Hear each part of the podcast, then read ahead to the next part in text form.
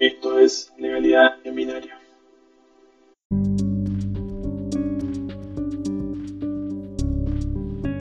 Con el avance de la tecnología, hoy en día vemos que nuestra privacidad se ve más expuesta.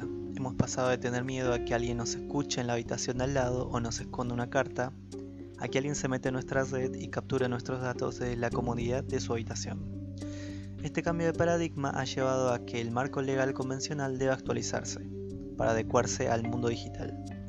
Es el caso del Código Penal argentino, el cual fue modificado en 2008 por la Ley 26.388, donde se incluyeron aspectos legales y punitorios con respecto a la violación de la privacidad en una comunicación electrónica, entre otros delitos informáticos. Bien, pero ¿qué se entiende entonces por comunicación electrónica? En un principio se buscaba proteger la privacidad de la información compartida en correos electrónicos, los mensajes de texto en los teléfonos celulares, y los chats realizados a través de sitios o programas de Internet. Luego, con el boom de las aplicaciones celulares, se comenzó a considerar también las comunicaciones por mensajería instantánea y cualquier otra forma de comunicación desarrollada por las nuevas tecnologías, como Facebook, Twitter, Instagram o Snapchat. Esta ley actualizó algunos de los artículos del Código Penal argentino para incluir como medio de comunicación a los canales electrónicos, sumándose así a los que se contaban como canales de comunicación tradicional, tales como el llamado telefónico o una carta.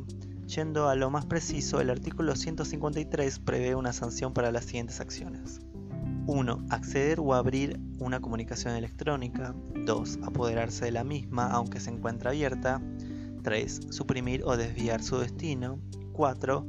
Interceptar o captar una comunicación de carácter privado o de acceso restringido. Cabe mencionar que la captura o acceso son indebidos cuando la comunicación no está dirigida a quien la abre o accede a ella, y al mismo tiempo quien realiza esas acciones no está autorizado a hacerlo. El delito de violación de comunicación electrónica es doloso, exigiéndose la conciencia del que comete la acción de estar abriendo o accediendo sin derecho a una comunicación electrónica dirigida a un tercero. Se excluye así los casos de acceso accidental como por ejemplo en aquellas ocasiones en que se ingresa a otra cuenta porque el usuario anterior no se deslogueó o se ve un mensaje sin intención. En relación a las penas aplicables, se establece que quien cometiera estos actos será reprimido de 15 a 6 meses de prisión. Esto agravado en el caso de que además se compartiera la comunicación violada con un tercero o se publicara que es penado de un mes a un año de prisión.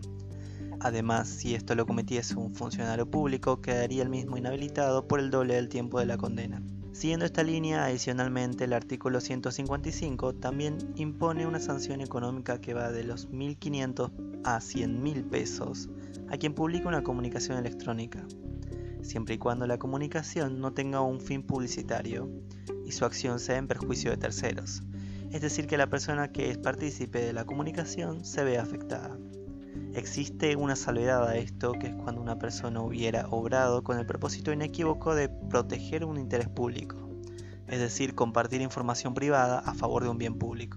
Ahora con todo esto y en el contexto actual de las medidas de aislamiento ocasionado por la pandemia, la legislación cobra mucha importancia dado que la mayoría de nuestras comunicaciones son mediante medios electrónicos, que dependiendo de su naturaleza pueden tener diferentes medidas de seguridad para evitar que un tercero pueda acceder a nuestros datos, como por ejemplo un cifrado de mensajes de punto a punto o diferentes factores de verificación o protección de los dispositivos y aplicaciones que consumimos.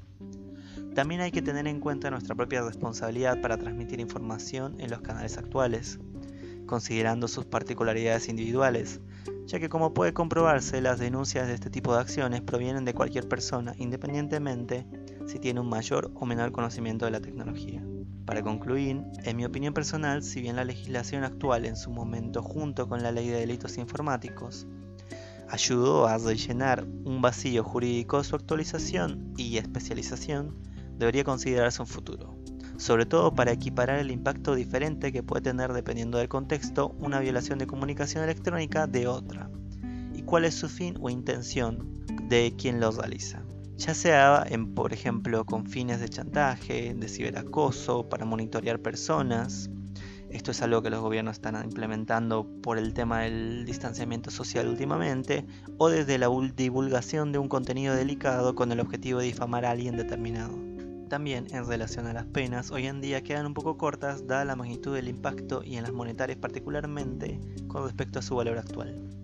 Sin más que agregar, espero que esto les haya servido como una breve introducción para reconocer parte de nuestros derechos ante una violación de la privacidad en las comunicaciones digitales y nos estamos viendo en otra oportunidad.